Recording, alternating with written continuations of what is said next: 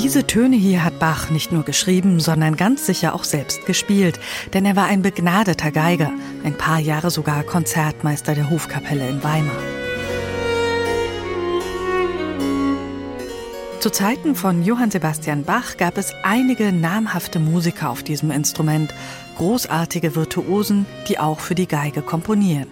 Musiker wie Johann Gottfried Walter aus Thüringen. Seine Passacaglia auf dieser Aufnahme ist eine Entdeckung. Welche Vielfalt innerhalb weniger Takte, eine emotionale Berg- und Talfahrt mit allem, was die Geigenkunst zu bieten hat. Da gibt es markante Doppelgriffe, wirbelnde Triller, dazu tief beseelte Klänge und virtuose Läufe, das alles innerhalb weniger Takte. Das ist spannend vom ersten bis zum letzten Ton.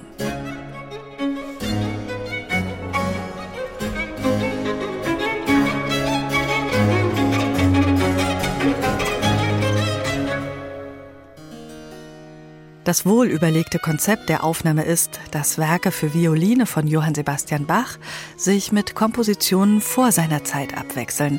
Denn diese Werke, so die Idee von Joujane Cyranossian, werden Bach geprägt haben. Dazu gehört sicher auch die Musik von Carlo Farnina. Er lebt wie Claudio Monteverdi um 1600 in Mantua. Monteverdi ist einer der ersten, der die Violine ausgesprochen prominent in seinen Werken einsetzt.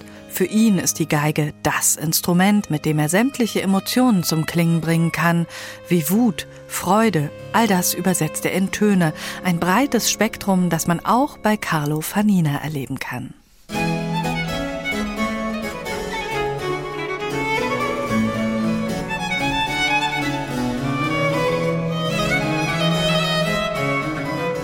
Was die Violine akustisch alles bietet, das nutzt auch der Wiener Musiker Andreas Anton Schmelzer Mitte des 17. Jahrhunderts voll aus.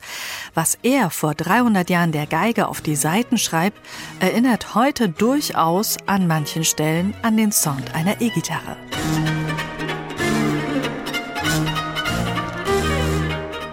Doch dann wiederum klingt die Geige bei Schmelzer wie eine Mandoline.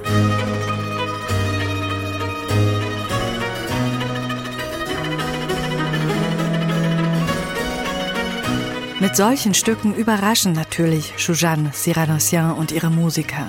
Und sie sensibilisieren so auch für die Musik von Johann Sebastian Bach. Das ist ausgesprochen spannend.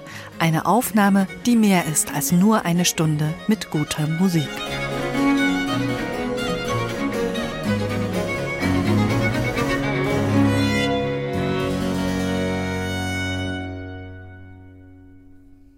Neue CDs in HR2 Kultur.